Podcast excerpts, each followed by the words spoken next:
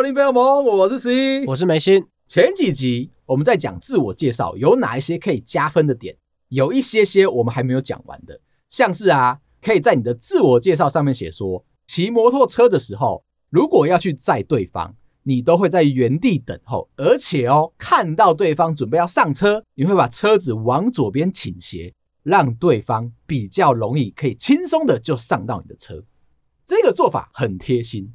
有一次啊，刚认识一个女生，就骑着我那台老车，到了对方的校门口去接她。前一天刚好有在练重训，那个时候我刚接触健身啊，其实会想说要很有效率的就把身上所有的肌肉都练完，先练了手，再练了胸，后来又练了腿。骑着摩托车到了对方的门口的时候，我就已经充满自信，因为你知道吗？健身完之后，你的肌肉好了啦，所以那个女生怎么了啦？看到那个女生来，我就二话不说，把我的车子先往左边倾倒。女生看到我，觉得很兴奋、很开心，先给你一拳是吗？难道是想要知道说我肌肉练得多壮吗？当然是非常雀跃的跳到我的车子上面来坐上去。其实没有注意到这件事情，没想到重训练得太用力，肌肉啊。会失去力气，跳上来的那个同时，我的脚撑不住，我的手也撑不住，两个人就这样缓缓的转倒在地上，两个人摔了下去。他看到了这件事情之后啊，心里面有点惊慌。难道这件事情是在表示说我在嫌对方的体重有一点点过重？这样蛮像的，凭良心说，当下的我其实是有一点点抱歉。扶着他，看他人有没有受伤，因为是在原地嘛，只是裙子稍微去压到一下，那我就慢慢的把我的老车拉起来之后啊，跟对方道歉。你没有跟他讲什么吗？我不太敢再多说话，不要吃这么饱什么的。你一定要把过错怪到自己身上，因为是我太想要有效率的去锻炼我的肌肉，希望他今天坐上车的时候，手环抱过来的是满满的肌肉线条。但是一个不小心，我错怪了自己的体力。另外一个方法呢，就是你到了原地之后啊，把你旁边的侧柱给立下来。它的设计就是让你可以方便在原地等待的时候。非常好理解。同样也是相同的对象，同样也是我那台车。我这次学乖了，就立了侧柱之后，等待对方过来。对方还是非常快乐，轻飘飘的就跳到我的后座上来。又倒了是不是？这一次有侧柱的帮忙，完全没有任何的失误，油门一吹，人就走了。过了一个左弯，砰的一声，似乎是我的侧柱撞到了地板。我相信每个骑摩托车的人都有遇过这样的事情。你的侧柱啊，似乎在那边太理所当然了。也就是说呢，你骑出去之后就是忘记收嘛，但是它会打到地板，打到地板之后。砰的一声敲回来你自己的车身，就当我把对方送回家之后，我想要在原地休息一下，把我的侧柱踢出来，同时我踢不到，而那个时候我又在原地跌倒了。女生看到我这个样子，满脸狐疑的在看着我，问我说：“你的脚是不是真的很没有力？”这边我要跟你分享一个小故事。我们刚才已经讲两个了，但我还是会愿意听啊。哎、欸，你不觉得我刚刚在讲的那一些事情，都有可能在你的生活当中曾经发生过？我都很有画面。对，那为什么你没有希望出现在你周围哦？接下来我要分享的这个故事，听众朋友跟我说啊，他曾经听过我们聊，我把我的摩托车的中柱不小心插进去了水沟盖，那边敲啊弄啊，弄得一身狼狈的这个故事啊，他要跟你分享。他有一个朋友呢。很帅气的骑着摩托车到了台北市的信义区 A 八百货的正门口，中柱立了起来之后，插进去了水沟盖里面。看到这个画面，一定会觉得非常的惊恐。要怎么样才可以把它弄出来？半个小时之后，一切的事情都没有办法解决。马上拿起了手机，拨打给警察。这样可以打给警察？这样可以打给警察，因为看起来准备要偷水沟盖了，是吗？五分钟之后，警察到了现场，看了一下现场的状况，也是顺便哦，跟他说水沟盖偷走了再叫我，还在原地就不用叫我是吗？警察先生很好心，进来帮忙瞧了一下位置，摇一摇，拍拍我们这位事主，告诉他说：“这件事情我帮不上忙，帮你 call 消防队。车子的中柱插进去水沟盖的时候，应该要叫消防队，而不是先叫警察。”警察先生说呢：“你这个插的太深了，不管我们用什么样的力气，都没有办法可以解决这件事情。有一些水沟盖啊。”会因为道路铺设的关系，它会把旁边可以把它敲起来的地方都被柏油给铺平了。这个时候，你就要呼叫消防队，跟他说有蛇在我的车上哦。在那边乱讲，或者你要说不小心打到了蜂窝，可能被虎头蜂追。又过了十分钟之后，消防车开过来了，上面的消防员啊，就拿着一把电锯，很用力的把我们这位事主的摩托车上面的中柱。整个从中间锯断了，水沟盖如果没办法被拿起来的时候，就必须要派出电锯来解决这件事情。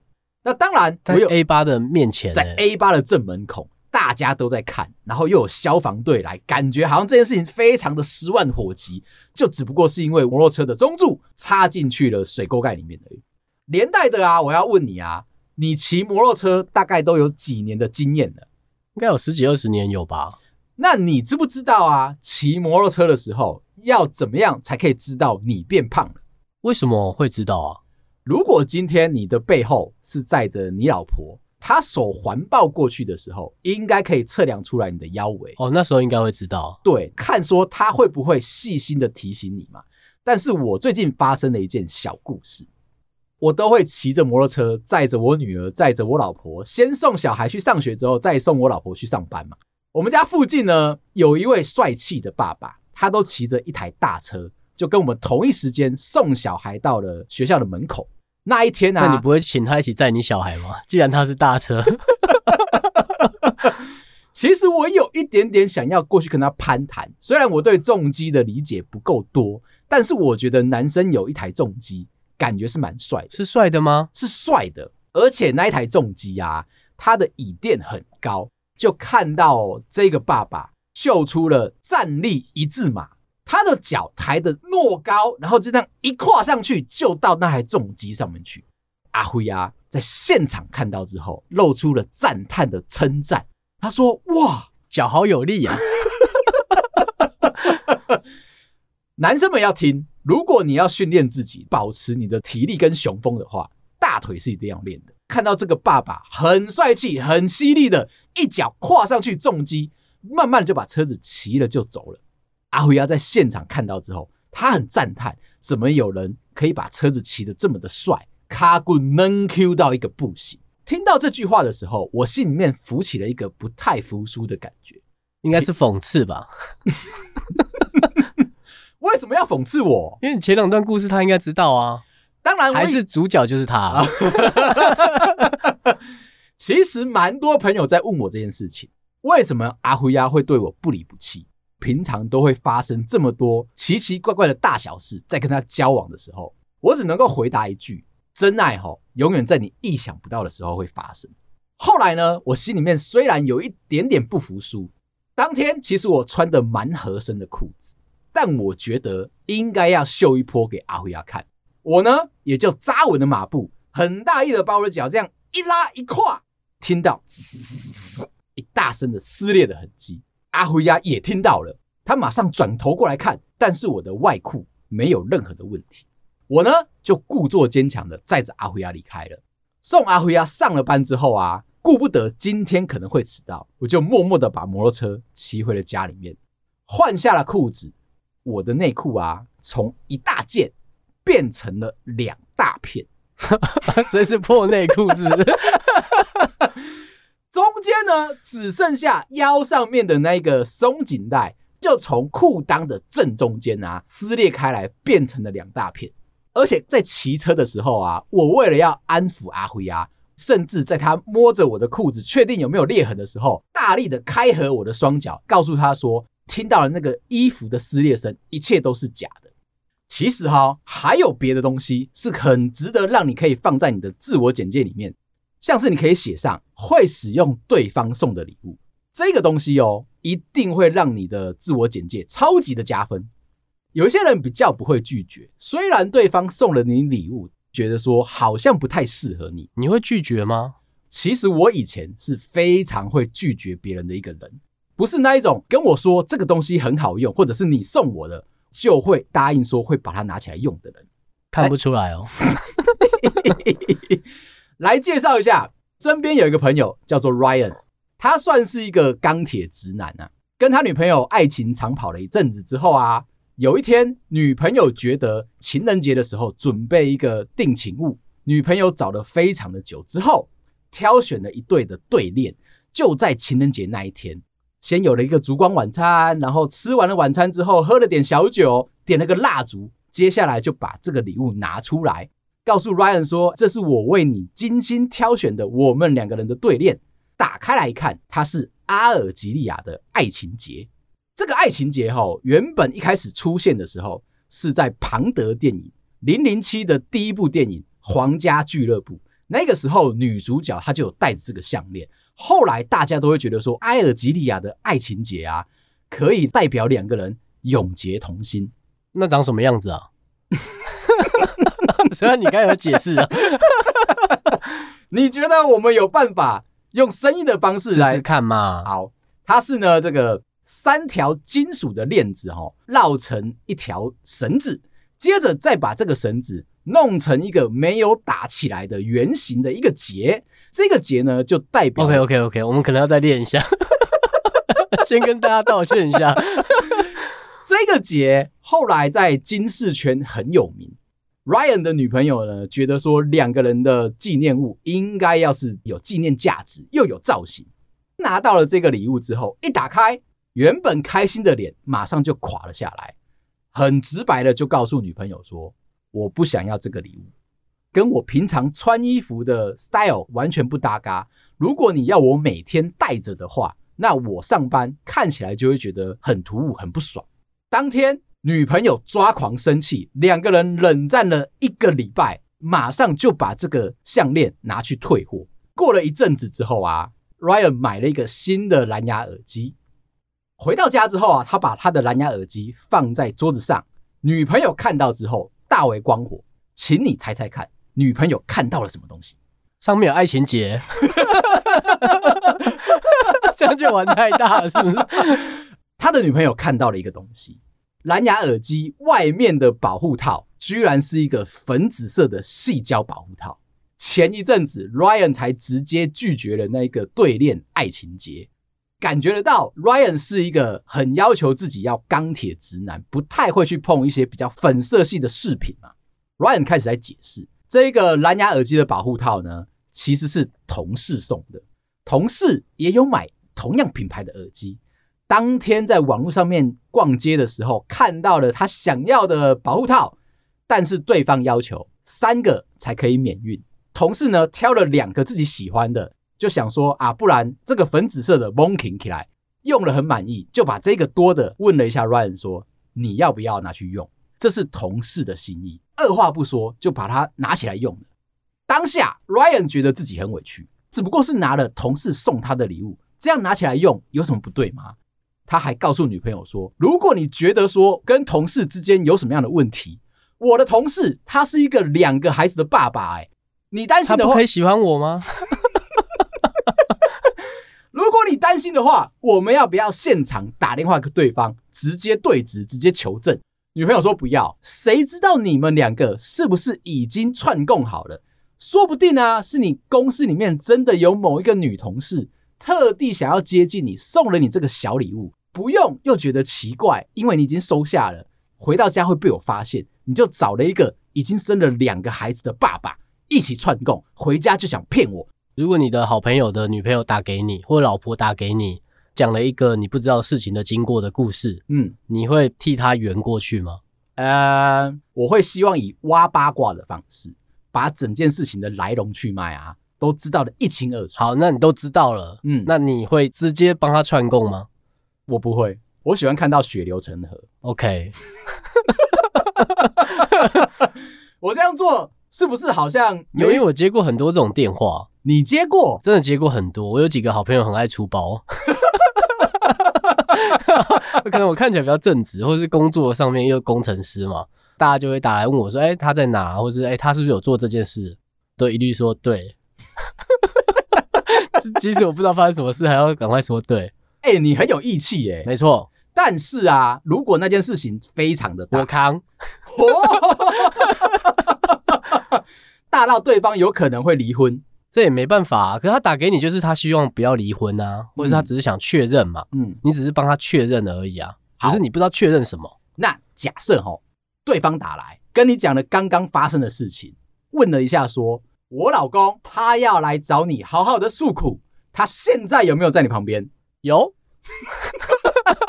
你要我电话拿给他吗？可以吗？他刚好去厕所。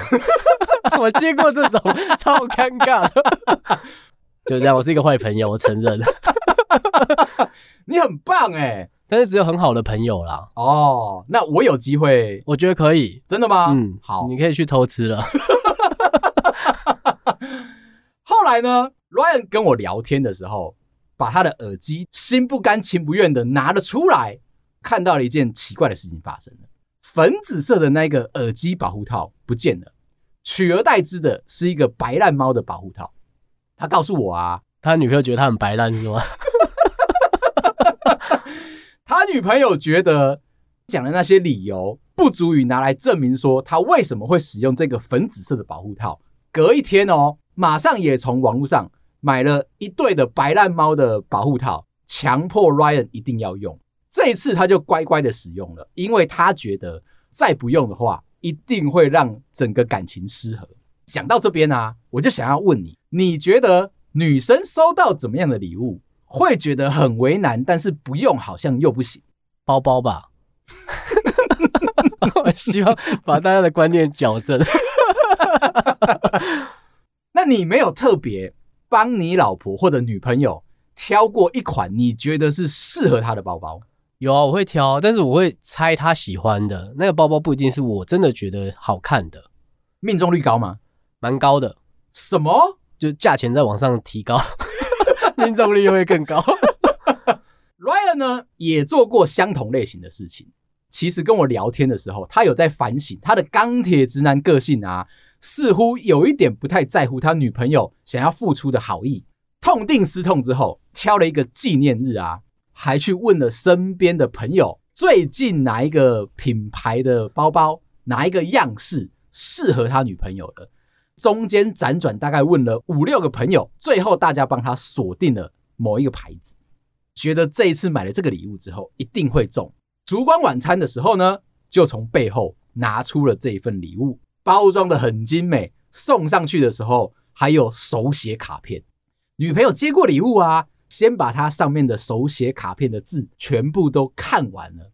那 Ryan 开始介绍，我知道我以前啊都好像不太在乎你对我的好意，这一次我真的是很想很想要弥补你，所以我就挑了应该会喜欢的包包，希望你会开心。女朋友听到这里的时候，感受得到满满的诚意了。打开那个包包，外盒就真的是女朋友喜欢的那个品牌。打开那个盒子，那个包包真的就是女朋友喜欢的那个包包。人生走到这里哦，已经觉得是一个完美演出、最佳的结局了，对不对？Ryan 说：“我还有准备一个小惊喜给你，你赶快把包包拿起来试背一下。”女朋友伸手把那个包包拿起来，背起来，转过来一看，Ryan 把他们两个名字的缩写就这样烫印在那个包包最显眼的地方。当下，女朋友笑着笑着，就默默的把那个包包收到了衣橱里面的最里面。后来呢？听说再也就没有拿出来使用过了。一个包包吼，如果你今天他该不会写一个陈一个林吧？不知道，还以为是陈林的包包。中间还有一个 and，表现的出来，他们两个永结同心。Ryan 的心里面其实会觉得，当初的那个爱情结没有收下，让女朋友生气，觉得很可惜，所以他这一次卯足了全力挽回对方的心。如果你今天买那个包包啊，烫上了字之后啊，它其实没有任何流通的机会。也就是说，你怎么会想把它拿去卖掉啊？人 在上面印杯卖品就好了。那他如果都没背嘞，他就出现下一个问题：是不是真的送礼物的时候很难挑到对方心坎里的东西？可以分享一个小招式。心理学上面有一个叫做上意识刺激的一个做法。暗示对方去买到你想要的礼物。这个做法很简单，你就把你想要的东西呢，三不五时的就把照片啊，就把 DM 啊放在别人看得到的位置，而且你不能说哦，你不能说你想要，甚至把那些照片、那些物品，可是这样不会很突兀吗？整个房间被贴满一个包包的款式，还只有一个颜色，这就是暗示，绝对不能够说出来。你也可以把它设成你手机的待机画面。只要让想买礼物的人啊，不停的接受这个影像的刺激，某一天觉得今天要买礼物送给你的时候，脑袋里面就会被那个暗示给刺激到，而且哦，对方还会觉得自己很聪明，觉得是自己灵光一闪，有在在乎你，平常你在关心你，他才知道说要买这个东西，要买这个包包，要买这个颜色，然后你就可以轻松的达到你想要做的事情。重点在于你不能够说出任何的话。讲出来说你想要这个，对方就会因为你说了，他心里面产生一个排斥、一个矛盾，不会把你想要的东西买给你。那你就要处心积虑的在你们的家里面，任何你们出去玩的时候啊，把这些照片放在他的眼角旁边，默默的暗示着他说你就是要这个东西。今天的主题跟你聊的就是上次我们没聊到键盘柯南交友软体上面找到渣男的故事。这个是我们听众朋友跟我分享的，他跟我说啊，疫情这一段期间啊，刚好分手，所以就使用了交友软体，配对到一个很棒的男生。这个男生呢，号称自己单身了一年半，正在寻找认真的对象，海外归国，有在健身，说话幽默风趣，而且还有养两只狗。重点是他喜欢做家事，优质男生的形象都已经套在这个人的身上。哦，你前几集好像有提到这个。对，当初我们没有聊完，我今天就把它好好的告诉你。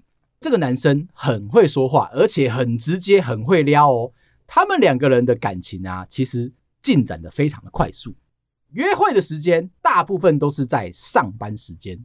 男生说，因为在电商工作，所以其实上班的时间算是悠闲的。进阶到了可以牵手、可以亲吻、可以聊一些认真话题的一个状况。不过有一个小小的问题，每次要跟男生要真实的手机电话，他是拿不到的。什么意思？平常联络就是用通讯软体，就是用 LINE 讲电话，用网络电话讲电话。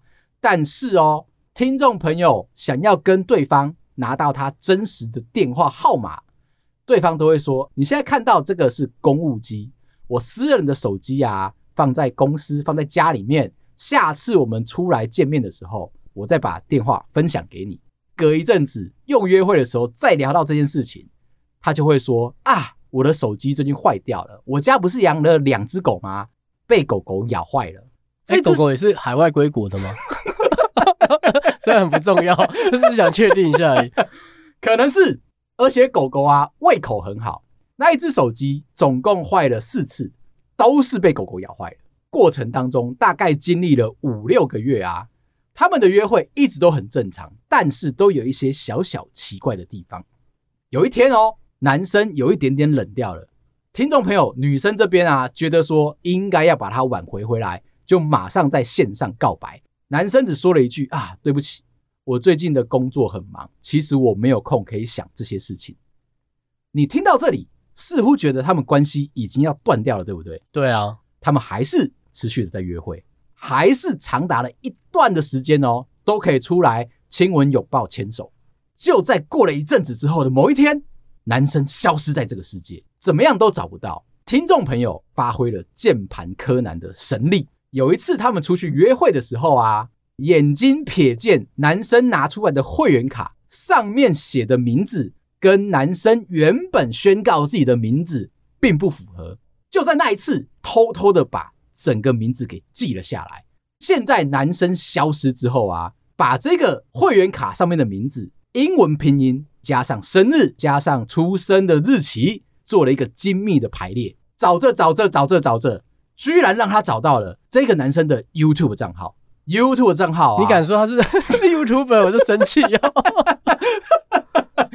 你就可以从这一个账号去连接到不一样的东西，找出来了一个 Gmail 哦。点进去看，才发现到一个惊人的事实：这个 Gmail 哦，连带在 PTT 上面发过一篇文章，上面是指说海外结婚的一些照片、一些流程跟一些心得，居然是这个男生跟他老婆结婚婚宴的照片。看到这里哦，你一定很想要知道这位键盘柯南。我还好哦，哎，他好厉害哦！你是不是很想把他拉拢进来？也许我们可以三个人一起创业，做一个专找渣男的搜寻工具 APP。他提供他的想法，然后我们再找一些人帮忙写扣。接着，三个人有包含我吗？我只是确定一下，你不想加入吗？当然不想。为什么？我有一些正经事可以做。